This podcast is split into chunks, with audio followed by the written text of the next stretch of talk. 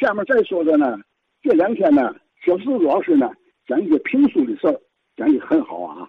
唐丽人啊，其中讲到了一个评书，有一位叫杨瞎话，这个事儿我印象挺深的。我那年也就是十来岁吧，我总上商馆跑听他说书去，有时候逃学回家挨打，只要要不得劲可就深了。我上学我没兴趣，我听杨瞎话我就入迷了。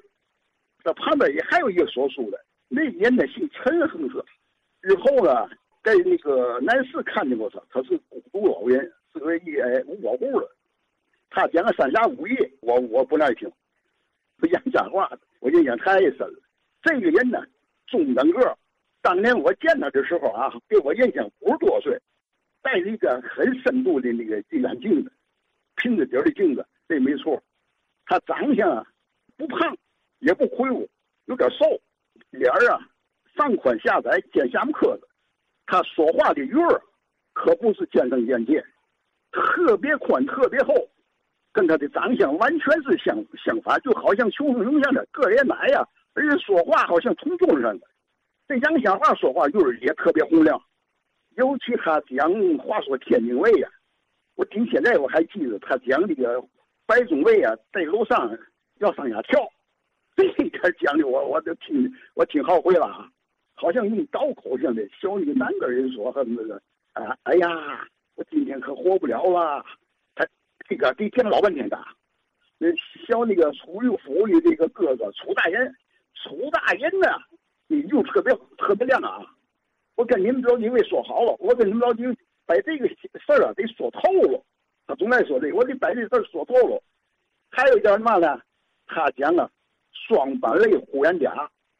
啊，你看看人家护眼甲，为嘛力气力气大呢？双板类。嘛叫板嘞，是吧？他在这个衣裳一撩的夏天一撩，看我这都是搓板，头已经好了搓板。因为换家那个肋条宽，而且很耐的特别紧，就像一块似的。要不人家就有力气呢。我这行吧，我递个篮子我都递不了，大伙乐我也我对他特别印象深，是吧？这人太风趣了。他呢，呃，脸前他不脸，他有个徒弟，一个有个宣讲叫常立才。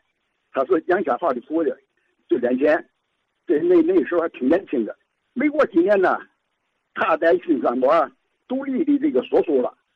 他说天津实事，哎，跟他师傅比，那那个就是那吸引力就就就差了。这个唐立才呀，呃，文化大革命以后啊，听别人讲，他又说来了。我说他在哪了呢？就在西北角啊，呃，回民区那那个窑庙那个广场啊，那有一个文化站。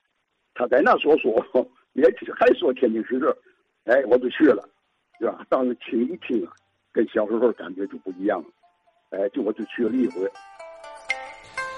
好，咱顺着毕连刚先生的话呢，就过渡到了天津卫的一种啊很另类的说书人的这个话题上。刚才提了啊，昨天那位听友老师讲的是小时候听三新三不管六合市场那儿有一位唐立才呀。哎，原来他是杨瞎话杨寿臣先生的徒弟。你看，杨瞎话啊，你看，别看这是个老天津卫的市井小人物啊，嗯，但是让很多老天津人印象挺深。呃，主要也是因为他这种表演形式在当时来讲是有特色的，是很有受众的。昨天呢，我还有个比喻，我觉得不太恰当。我说讲天津时事儿这个形式啊。类似于老年间的历史回声节目啊，这个我琢磨也不太对啊。呃，刚才毕连刚先生脱口而出，就是话说天津卫是吧？